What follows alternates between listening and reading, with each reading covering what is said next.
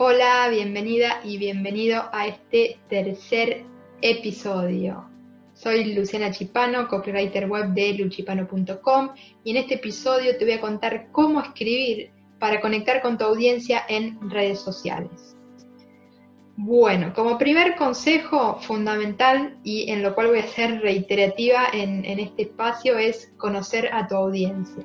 Si todavía no conoces a tu audiencia, hace marcha atrás, anda al episodio anterior y conoce a tu audiencia. Una vez que conoces a tu audiencia, para poder conectar con tu audiencia en redes sociales, lo que tenés que hacer es compartir información de valor que le interese. Sabes cuáles son sus problemas, cuáles son sus principales problemas, cuáles son sus frustraciones, cuáles son sus intereses, acerca de qué le gustaría leer. Entonces, en función de eso, definí qué contenido le vas a aportar para que obviamente le interese, de esta manera vas a conectar, vas a atraer su atención. Eh, pueden ser consejos, pueden ser herramientas, pueden ser novedades, pueden ser noticias, eh, tendencias, dependiendo de lo que vendes y en función de qué es lo que le gusta leer a tu audiencia, vas a poder definir acerca de qué vas a hablar y obviamente si conoces a tu audiencia vas a dar en la tecla y va a conectar con eso que vas a escribir. El tercer punto fundamental es conocer en todo momento el objetivo. Cuando yo estoy escribiendo un post, por ejemplo, para Instagram, en todo momento tengo que tener presente cuál es el objetivo de ese post. Entonces, si yo digo, bueno, en este artículo voy a escribir acerca de las cinco tendencias de copywriting en 2020. Lo tengo que tener bien en claro, todo el tiempo presente, porque si no, si empiezo a escribir por escribir, voy a terminar escribiendo algo confuso que al final no voy a aportar nada con claridad y la persona no va a entender qué es lo que le quiero aportar. Hay que ser claro y conciso y para eso tenés que tener bien en claro cuál es el objetivo del texto. O sea, haciendo un repasito, conocer a tu audiencia, definir acerca de qué vas a hablar en ese posteo, tener en claro, en claro el objetivo durante todo el tiempo que estés escribiendo una vez que ya tenés estas tres cuestiones definidas y en la cabeza, empezar a escribir. Para empezar a escribir un texto que conecte, sea legible, tiene que estar lo más estructurado posible, ser conciso, no dar vueltas en palabras o en cosas que no dicen nada, porque hoy en día la mayoría de las personas tienen poco tiempo, entonces quieren leer rápido y que eso que están leyendo les aporte realmente algo. Así que si, por ejemplo, vas a dar tres herramientas, no sé, tres herramientas de comunicación efectiva directamente, te voy a contar tres herramientas de comunicación efectiva, pum, pum, pum, directo y al grano, digamos, no, no dar vueltas en palabras porque si no eh, vas a hacer dispersar a la audiencia y va a abandonar ese texto antes de que pueda leer eso que quiere leer en realidad.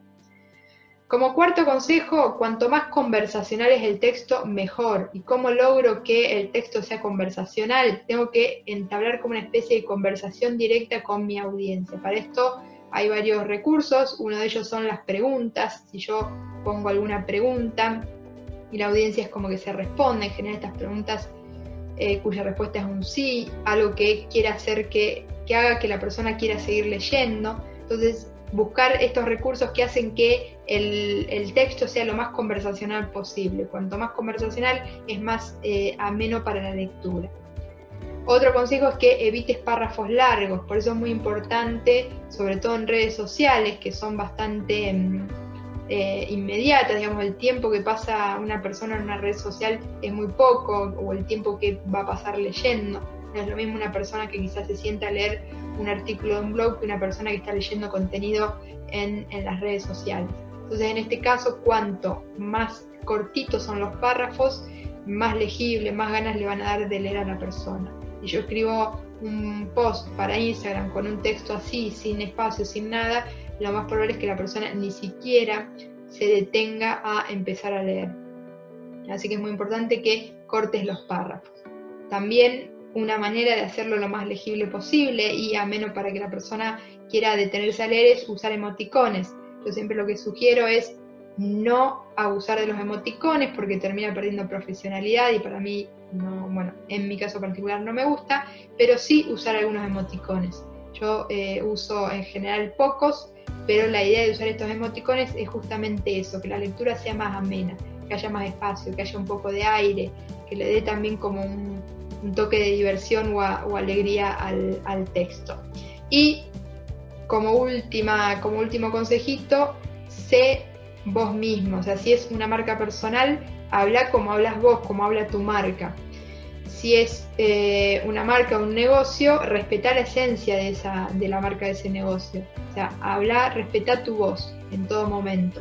No quieras em, intentar hablar de otra manera porque obviamente se va a notar y eh, le va a chocar, digamos, a la persona que esté leyendo. Así que bueno, estos son consejos prácticos para que cuando vayas a escribir textos en alguna red social puedas conectar más con tu audiencia. Espero que te haya servido.